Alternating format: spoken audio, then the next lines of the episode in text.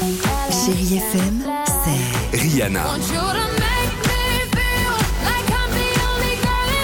des souvenirs,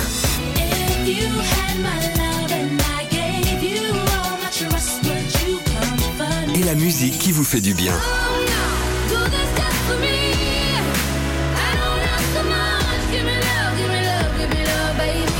c'est ça Chérie FM. Feel good music.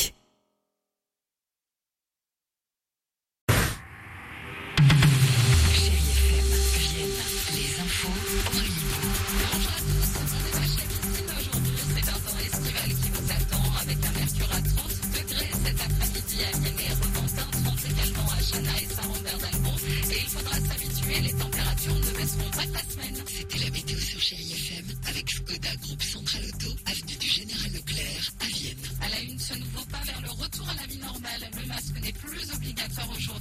transports. Ça concerne les bus, les métros, les trams, les avions, mais aussi les taxis. À Grenoble, conseil municipal important, cet après-midi, il sera question du burkini dans les piscines. Le maire Éric Piolle veut l'autoriser, mais sa majorité est divisée. Le préfet est contre. En cas d'autorisation, il pourrait saisir le tribunal au nom de la loi contre les séparatismes. Au chapitre politique, on connaîtra aussi très bientôt le nom du prochain Premier ministre. Ce sera certainement une femme. Jean Castex est sur le départ. Dans le reste de l'actualité, le péage de Roussillon est en pleine transformation au sud de Vienne. D'importants travaux ont commencé il y a deux mois, notamment sur la place Paul Morand. Écoutez le maire du péage, André Mondange, joint par Guillaume Soquel. Aujourd'hui, ce n'est plus un parking. Et donc, on veut faire en sorte que cet espace redevienne un lieu de vie. Et donc, on va végétaliser, on va désimperméabiliser, on va apporter de la fontanerie, du mobilier urbain. Il va y avoir des contraintes pendant les travaux. Mais à la fin de nos travaux, la capacité de stationnement sera exactement la même qu'avant les travaux parce qu'on a prévu justement de redistribuer ces places de stationnement et de créer d'autres parkings qui seront disséminés.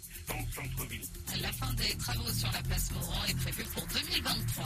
En bref, quelques infos pratiques. Le lieu d'accueil parents-enfants Graines de Malice à Pont-Évêque sera exceptionnellement fermé demain.